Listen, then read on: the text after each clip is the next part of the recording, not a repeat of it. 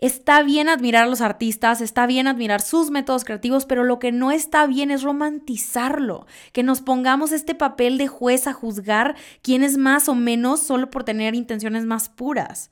¿Qué es lo puro? ¿Acaso un artista tiene que sufrir por amor al arte para ser mejor? Con Hablemos Arte vamos a hacer que hablar de arte sea algo común, aunque no sea nada común y que sea de todos, no solamente el experto. Te lo juro que no te vas a aburrir. Bienvenidos a mi gente bonita, hablemos arte a un nuevo episodio del podcast. Estoy feliz de tenerte aquí de regreso porque hoy te tengo nuevamente un tema que a mí me parece muy interesante y que está lleno de reflexión, así que me gustaría platicarlo, que son las diferentes formas de crear, cómo los artistas se las han ingeniado y han desarrollado diferentes funciones a través del tiempo, cómo todo lo que hacen está ligado a su contexto y quiero que pensemos para arrancar en cómo romantizamos muchísimo el papel de un artista, ¿ok? Creemos que son estas personas que de repente les brota la inspiración, así por arte de magia, que crean una pintura instantáneamente porque tenemos todas estas historias de, ay, tal artista pintó esta obra impresionante que estás viendo en solo un día, cuando por supuesto que no es para todos de esa manera. Hay historias que nos dicen que se convirtieron en un éxito de la noche a la mañana, pues no los han pintado de esa manera, pero hoy quiero ir más allá de ese concepto que nos cuentan que es lineal, pero no lo es en lo absoluto. Así que empecemos desde el principio cuando se crea este concepto formal de artistas, que es justo en la época del Renacimiento, ya que antes eran considerados artesanos.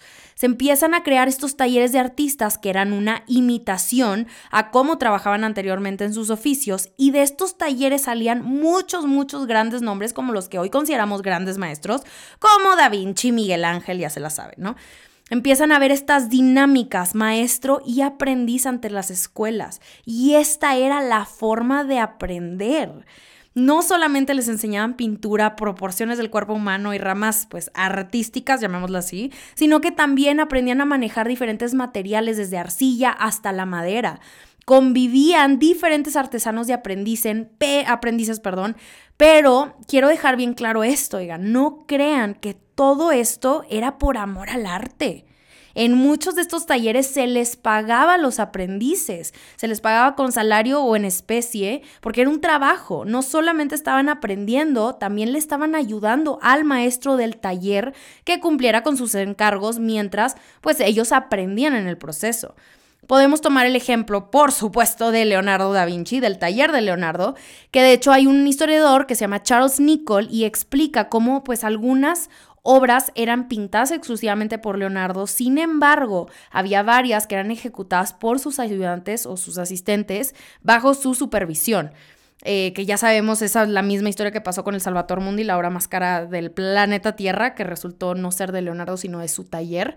Este, y entonces, como este ejemplo una obra del maestro, en este caso Da Vinci, se paga más cara que una de sus discípulos.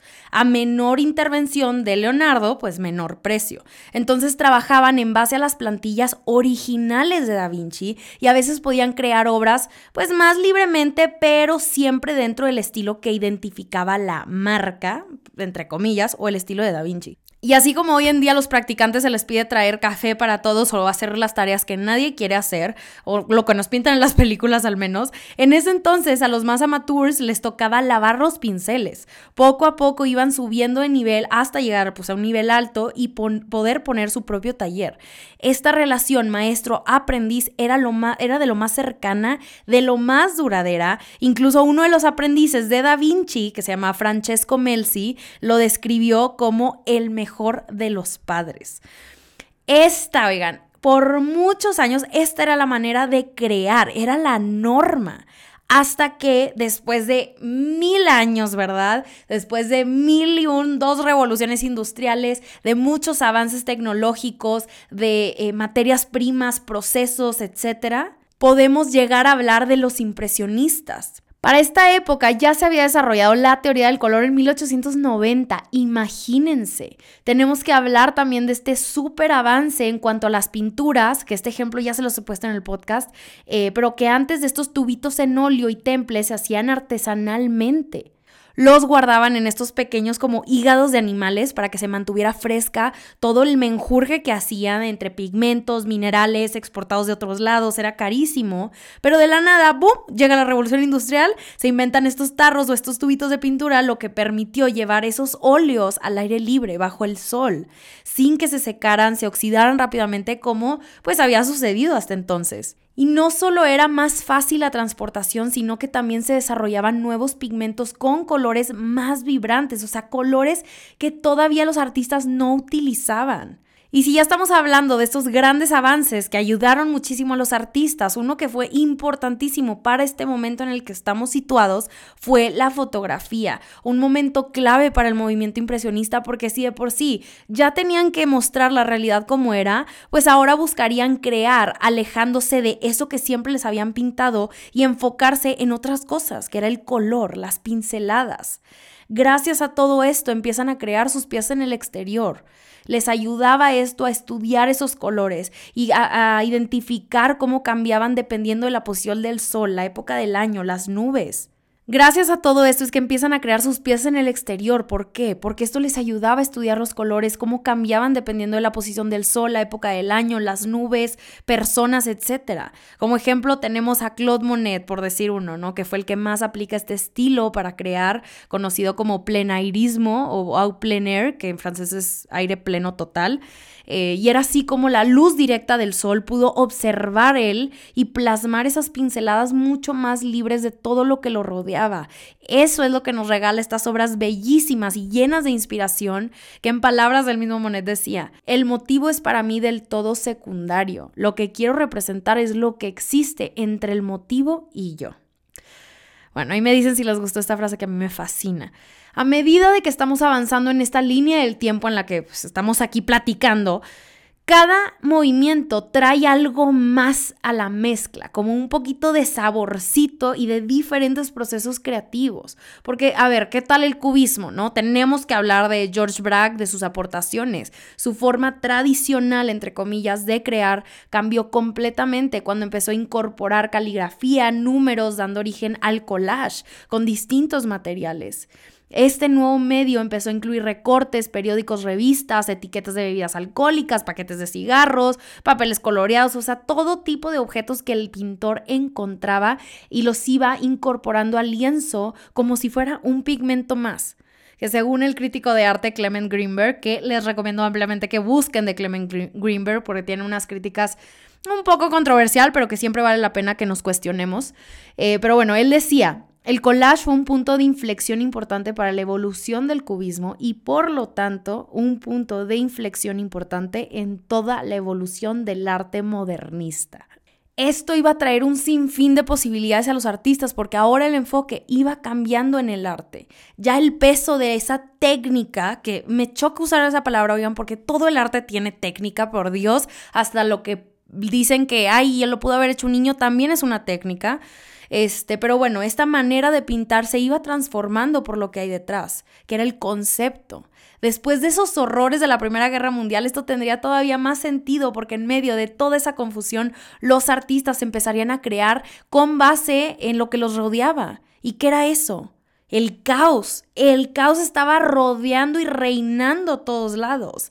Aquí es donde entra el chat, por supuesto, Marcel Duchamp, que pues la forma de crear eh, era muy distinta a lo que ya vimos anteriormente. Lo muy distinto al cubismo, muy distinto al impresionismo y pues yéndonos mucho más atrás con cualquier movimiento que se les ocurra.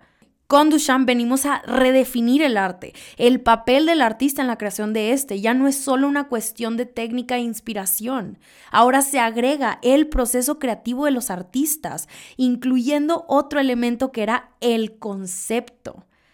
¿Qué pasó cuando Duchamp agarra objetos cotidianos? Parece algo muy simple, pero ¿qué pasó con todo ese romanticismo de los artistas de buscar la inspiración o la realidad a través de los paisajes o las historias que los rodeaba? Todo cambió y se vale. En esos momentos, pues el mundo ya no era el mismo. Las perspectivas de estos artistas modernos ya no era la misma y sus formas de crear lo reflejaban porque están directamente eh, ligado al contexto. Al crear Ready Mates no hacían más que protestar contra todo aquello que siempre se les había eh, eh, impuesto. Ya nada tenía sentido. El arte de la época retrataba todo esto a la perfección. Y luego llega el dadaísmo a apropiarse también de todo esto.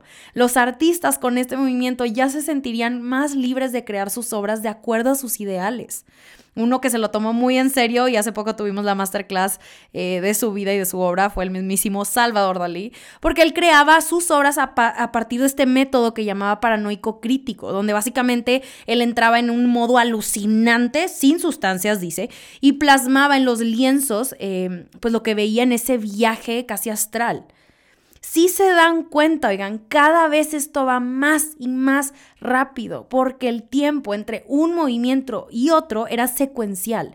Muchas, muchas veces los movimientos y los artistas se encontraban entre sí. Esto es también porque a medida de que progresamos también como sociedad, los artistas responden a estos cambios. Me gustaría eh, que habláramos de un artista muy famoso, no solamente por su obra, sino por su proceso creativo y que creo que nos va a ayudar a entender mucho más el tema. Y este es Andy Warhol. Aquí ya estamos hablando del pop art, que es este resultado de la sociedad de la época. El consumo masivo, el desarrollo económico estadounidense y sobre todo un reflejo de la cultura de la época.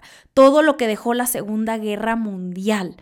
Este contexto es de mis favoritos. creo que los años 50 sí me mueve muchísimo. A partir de que empieza el arte contemporáneo en los 60, creo que todo empieza a ser como un bombardeo de información impresionante, pero me fascina. Pero bueno, en estas épocas es donde se establece esta sociedad, entre comillas, ideal, porque pues, la mujer era ama de casa, el esposo salía a trabajar, los hijos y la familia perfecta, la casa grandísima, hermosa, con muebles, todo lo más a la moda y lo más top de la época. Era esta sociedad tratando de encontrar un ideal que claramente no podían alcanzar, que los medios se los vendían, pero nada más no era posible. En medio de todo esto es que Andy Warhol toma eh, eso de la época y la inspiración de cada uno de los artistas que lo influenciaron e inaugura The Factory, que Warhol volvería eh, a un método creativo similar al taller renacentista, pero en los 60s. Acordémonos de eso, porque Warhol es muy criticado por tener este The Factory y, que muchos artistas o ayudantes le hacían su obra, pero oigan, esto siempre se ha hecho.